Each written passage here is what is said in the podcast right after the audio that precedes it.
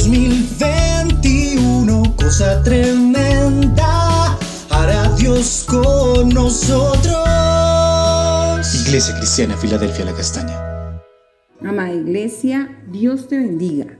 Continuamos con el estudio en Éxodo capítulo 26, versículos 15 al 17 que dice así. Y harás para el tabernáculo tabla de madera de acacia, que estén derechas. La longitud de cada tabla será de 10 codos y de codo y medio la anchura. Dos espigas tendrá cada tabla, para unirlas una con otra. Así harás todas las tablas del tabernáculo. En los versículos 29 y 30 sigue diciendo, y cubrirás de oro las tablas y harás sus anillos de oro para meter por ellos las barras.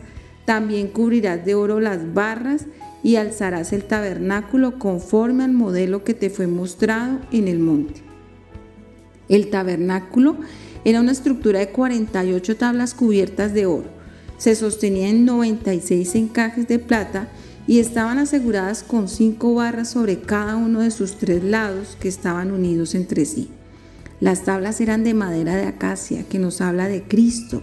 En Isaías 11, 1 y 2 dice, y brotará un retoño del tronco de Isaí, y un vástago de sus raíces dará fruto, y reposará sobre él el espíritu del Señor, espíritu de sabiduría y de inteligencia, espíritu de consejo y de poder, espíritu de conocimiento y de temor del Señor.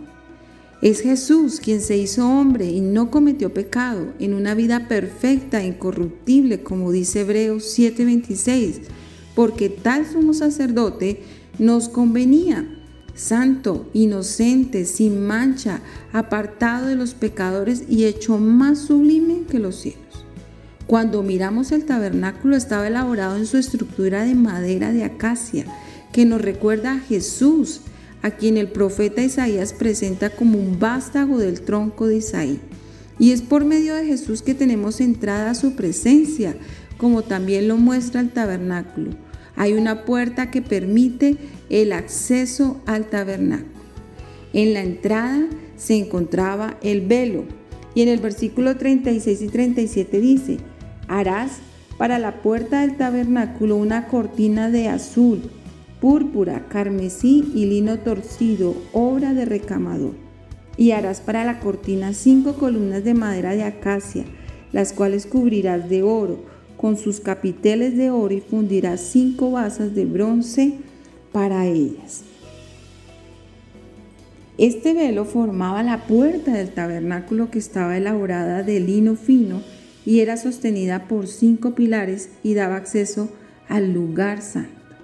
En Juan 10, 1 al 4, el Señor Jesús nos dice, en verdad, en verdad os digo, el que no entra por la puerta en el redil de las ovejas, sino que sube por otra parte, ese es ladrón y salteado. Pero el que entra por la puerta es el pastor de las ovejas. A este abre el portero y las ovejas oyen su voz. Llama a sus ovejas por nombre y las conduce afuera. Cuando saca todas las suyas, va delante de ellas y las ovejas lo siguen porque conocen su voz. En el versículo 7 al 9 dice, entonces Jesús les dijo de nuevo, en verdad, en verdad os digo, yo soy la puerta de las ovejas. Todos los que vinieron antes de mí son ladrones y salteadores, pero las ovejas no les hicieron caso. Yo soy la puerta. Si alguno entra por mí, será salvo y entrará y saldrá y hallará pastos. Esto es lo que también nos permite recordar el tabernáculo. El Señor Jesús es la puerta que nos permite entrar al lugar de la presencia de Dios. Nos permite tener comunión con el Padre por medio de su Espíritu. Y en esta semana que estamos recordando la obra de Cristo en la cruz, podemos dar gracias por su gran amor, por su salvación, por ese ser el buen pastor, la puerta por la que podemos entrar al lugar de la morada de su presencia. Y vamos a orar. Padre, en el nombre de Jesús, te damos gracias por tu salvación. Gracias, Padre, por haber enviado a tu Hijo Jesús a la cruz a morir por cada uno de nosotros. Gracias por esta obra perfecta de salvación. Gracias por tu gran amor. Gracias por Jesús.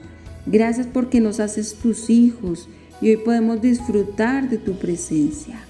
Gracias Padre, te damos en el nombre de tu precioso Hijo Jesús. Amén. Dios te bendiga. En 2021, cosa tremenda, hará Dios con nosotros. Iglesia Cristiana Filadelfia La Castaña.